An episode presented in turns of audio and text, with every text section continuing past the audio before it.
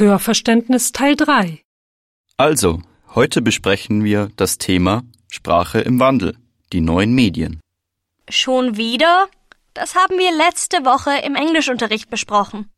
Es ist doch ein interessantes Thema und ich wollte von euch herausfinden, was ihr eigentlich darüber denkt. Das finde ich auch interessant. Danke. Teilt euch in Gruppen von vier Personen auf. Ihr habt fünf Minuten darüber zu sprechen, bevor ihr eure Meinungen dem Rest der Klasse berichten müsst. Worüber werden wir sprechen, Herr Braun?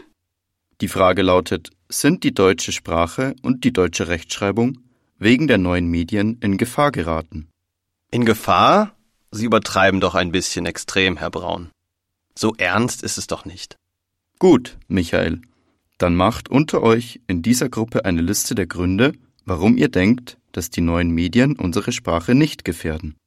Das klingt zu schwierig. Ich bin müde. Michael, du bist der Ideenschreiber deiner Gruppe, also bist du dafür verantwortlich, ihre und deine Meinungen der Klasse zu berichten. Du musst dich darauf konzentrieren, deine Meinung und die deiner Klassenkameraden zu äußern. Herr Braun, welche Aufgabe habe ich? Julia ist die Schreiberin meiner Gruppe, Johann ist der Berichter und Dirk ist der Internetsucher. Was soll ich tun? Laura, du bist der Schiedsrichter und der offizielle Zeitnehmer. Jemand muss die Konversation auf Kurs halten und Termintreue garantieren. Leute, wir fangen jetzt an.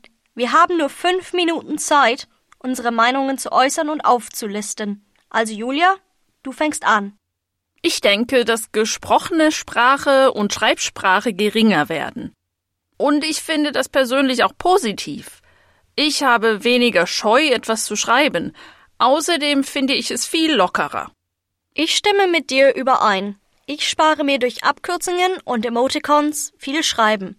Smileys ersparen mir viel Zeit.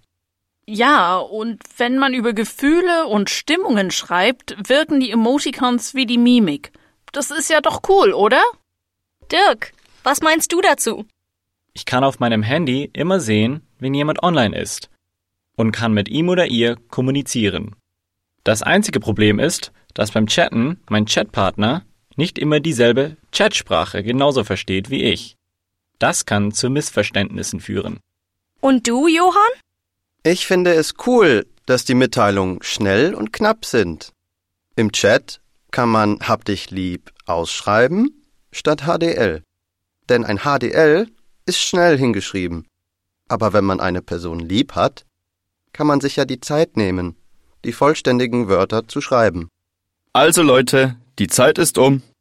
Jetzt finden wir alle heraus, was ihr von dieser interessanten Frage der Sprache im Wandel haltet.